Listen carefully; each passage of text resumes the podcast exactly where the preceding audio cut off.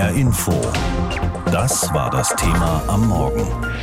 Die junge Minderheit. Generationenkonflikt in einer alten Gesellschaft. Die Europäische Union hat das laufende Jahr, das Jahr 2022, zum Europäischen Jahr der Jugend ausgerufen. Dahinter steckt die Absicht, auf die Anliegen und Perspektiven junger Menschen aufmerksam zu machen. Und das ist vielleicht auch bitter nötig, denn viele junge Menschen haben gerade seit Beginn der Corona-Pandemie das Gefühl, von den politisch Verantwortlichen vernachlässigt zu werden. Zumal sie ja auch, jedenfalls in Deutschland, mittlerweile tatsächlich in der Minderheit sind. Gerade mal zehn Prozent der deutschen Bevölkerung gehören zur Altersgruppe der Jugendlichen und jungen Erwachsenen zwischen 15 und 24 Jahren. Wie geht es dieser jungen Minderheit? Was antworten Sie selbst? Was antworten die Fachleute aus der Jugendforschung auf diese Frage? Unser Politikredakteur Christoph Keppeler hat sich umgehört. Vor einem Jahr durfte die Schülerin Luisa Arendt den Kommentar in den ARD-Tagesthemen sprechen. Corona-Maßnahmen fand die 15-Jährige sinnvoll. Jedoch bin ich der Meinung, dass gerade meine Generation während der Pandemie ziemlich allein gelassen wurde. Schulen waren geschlossen, Sport und Freundetreffen war nicht möglich. Mit Folgen stellte Andreas Bockhold, Lehrer an der Wiesbadener Gutenberg-Schule, vor einigen Wochen fest. Also wir haben tatsächlich mehr Schüler, die äh, Probleme haben psychischer Natur, die Therapie brauchen, die Hilfe brauchen. Das hat deutlich zugenommen während des Lockdowns.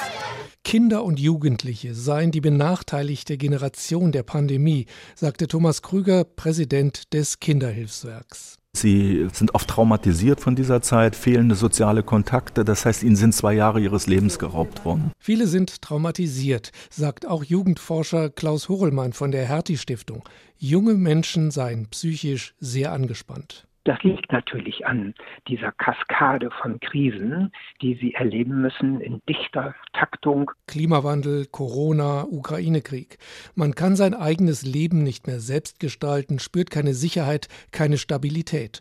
Oft gibt es Sorgen um die eigene Zukunft. Ist im Moment super schwierig, wenn man ja wirklich ältere Leute Flaschen sammeln sieht und sich fragt, wie das dann bei uns so wird. Jugendliche hätten sich in der Corona-Krise solidarisch gezeigt, aber keine richtige Anerkennung der Gesellschaft erfahren, sagt Klaus Hurrellmann. Mitbestimmen, also wählen dürfen sie unter 18 nicht.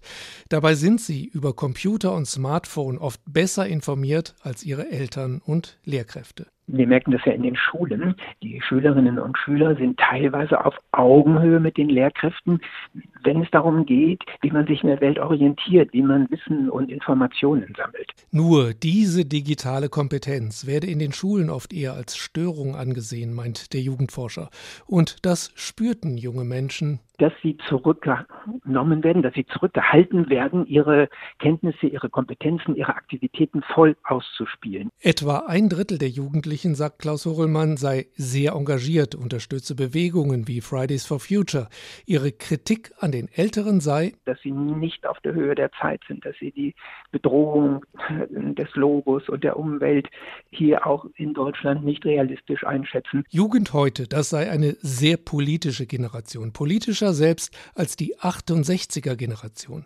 Die 68er hätten vor allem gegen ihre Eltern rebelliert. Heute sehen die meisten Jugendlichen ihre Eltern als Vorbilder an und hätten ein ausgezeichnetes Verhältnis zu ihnen, weil sie wüssten, dass sie die Älteren brauchen, um, wohl vor allem in der Klimapolitik, entscheidend etwas zu ändern.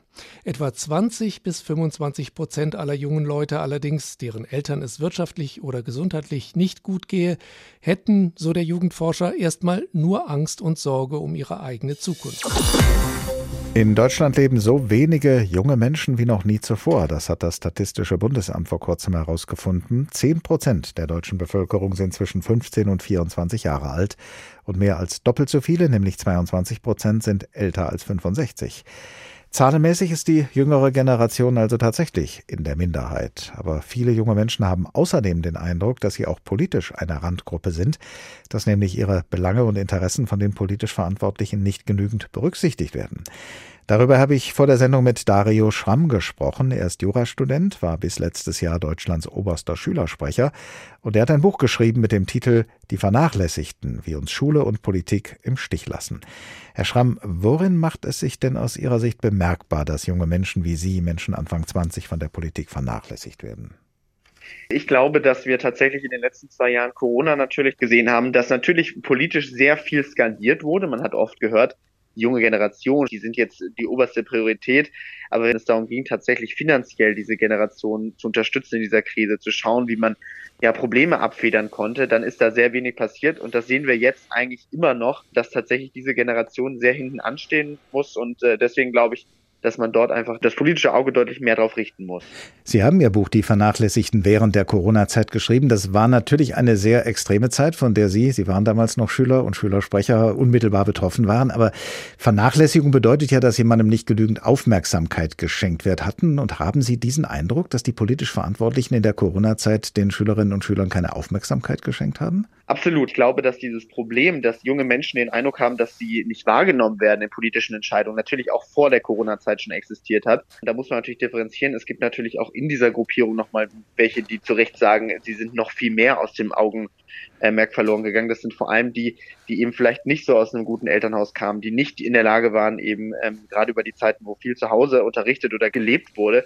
Und deswegen glaube ich, dass wir dort einfach ganz klar gesehen haben, dass junge Generationen nicht so prioritär berücksichtigt werden, wie das eigentlich teilweise skandiert wurde.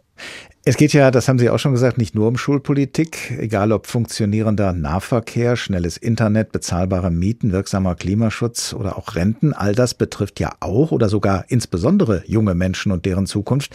Vermissen Sie auch hier genügend Rücksicht auf die junge Generation? Das sind ja alles Themen, die eigentlich tagtäglich äh, diskutiert wird äh, unter den politisch Verantwortlichen. Wir kommen natürlich von einer Krise zur nächsten. Das erleben wir alle in den verschiedensten Bereichen. Jetzt sind wir natürlich bei dem nächsten Problem. Ich studiere mittlerweile, habe viele Menschen um mich herum, die von BAföG leben und vielleicht noch einer kleinen Unterstützung ihrer Eltern, die aktuell, wenn sie eben in der Wohnung sitzen, äh, mit deutlich höheren Energiepreisen, die Lebensmittelpreise steigen, auch sehen, dass sie dort wirklich, wirklich an, an, das, ja, an den Rand ähm, kommen des Möglichen finanziell.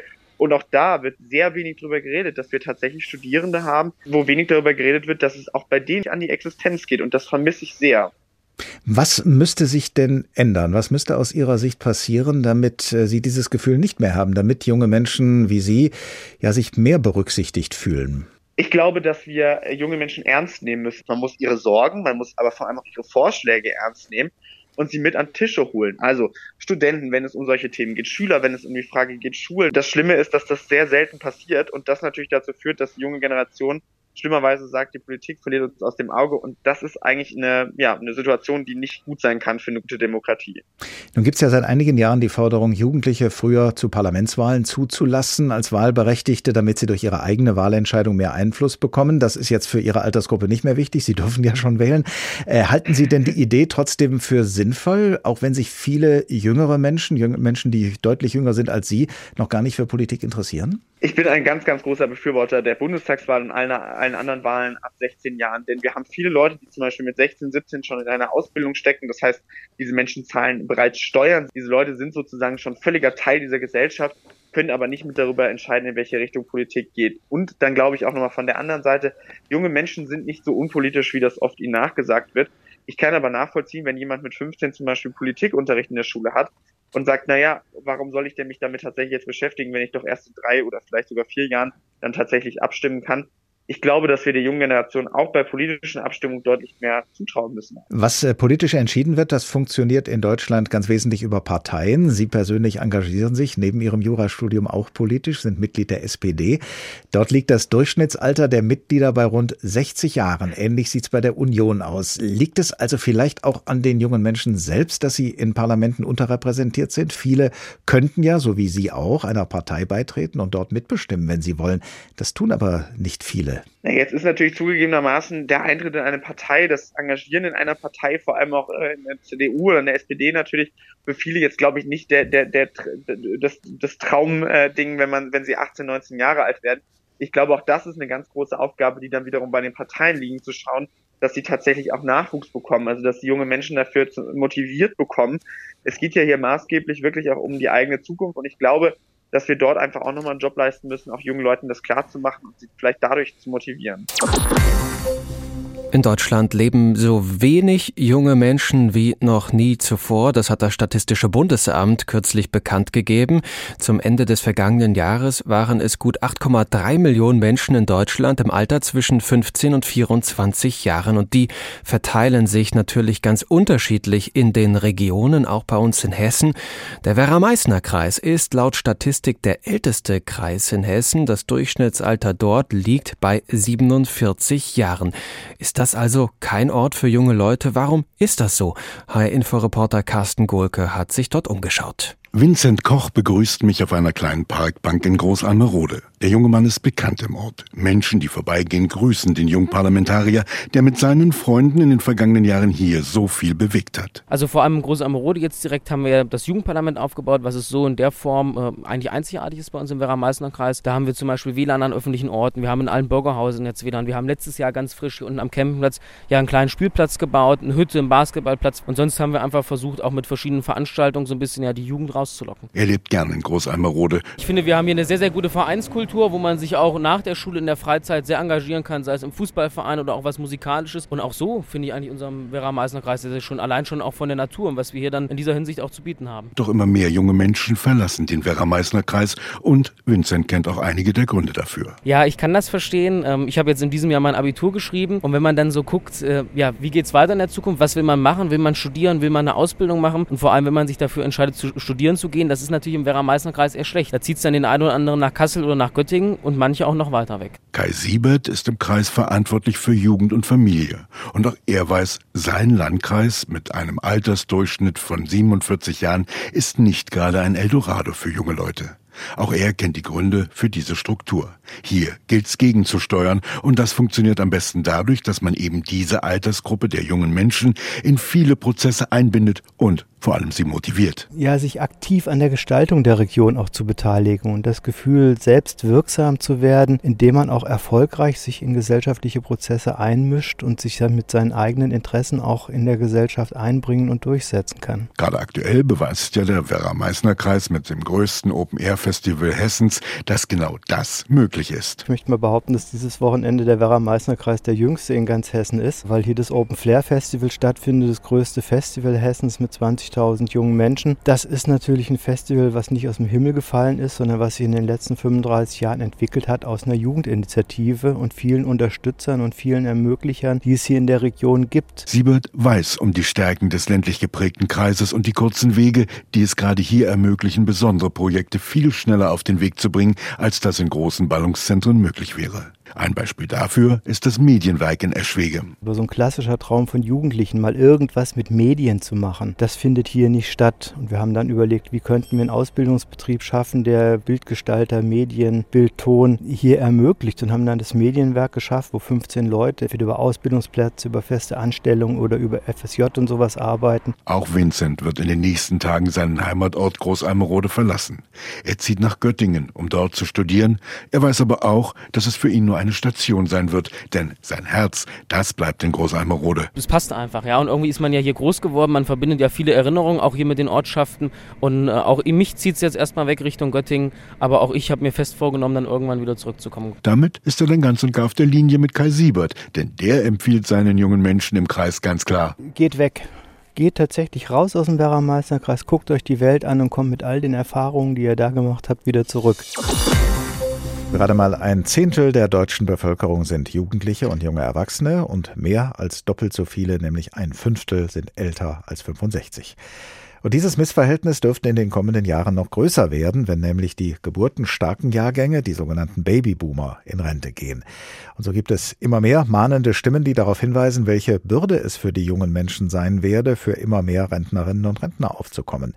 Andreas Mergenthaler vom Bundesinstitut für Bevölkerungsforschung hat sich in einer Studie mit diesem Thema beschäftigt und darüber habe ich vor der Sendung mit ihm gesprochen.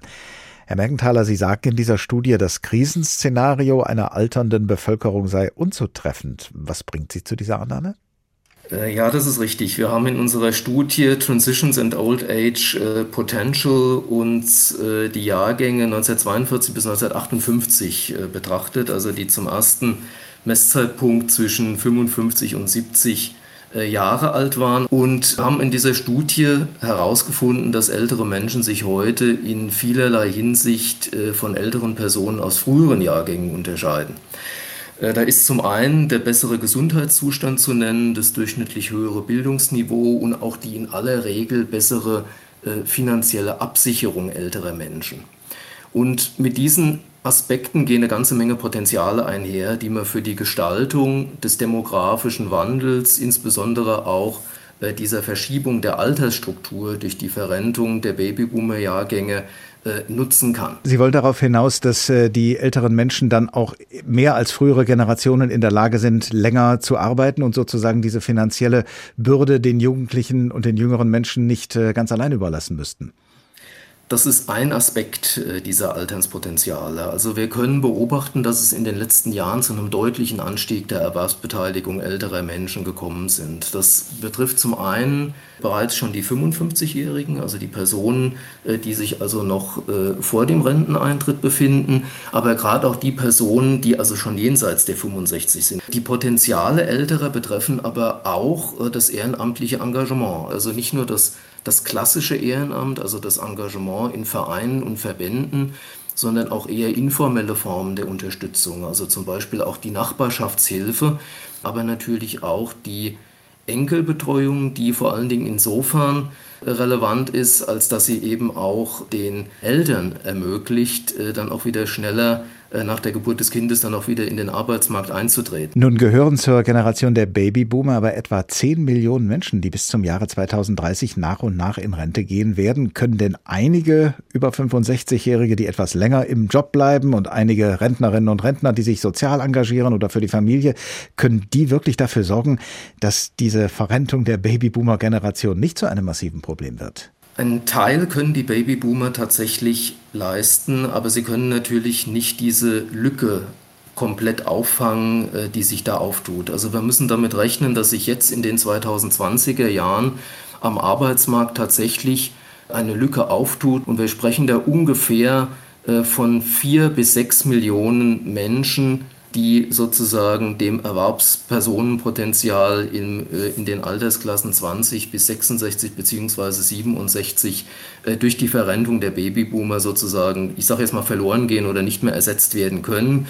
Ein Teil können sicherlich die Babyboomer selbst auffangen. Ein weiterer Teil äh, kann aber auch wahrscheinlich dadurch aufgefangen werden, indem man geeignete Maßnahmen ergreift, um den Abfall der geleisteten Arbeitsstunden zu kompensieren. Vor allen Dingen auch bei den Frauen. Da hat sich in den letzten Jahren doch einiges äh, schon getan in diese Richtung und natürlich auch noch durch eine weitere Förderung auch äh, einer möglichst lebenslangen Fort- und Weiterbildung. Herr Mergtaler, das berührt ja wahrscheinlich auch die äh, sehr umstrittene Forderung nach einem höheren Renteneintrittsalter, wenn also auch die Älteren dann länger ihrer Arbeit nachgehen sollen.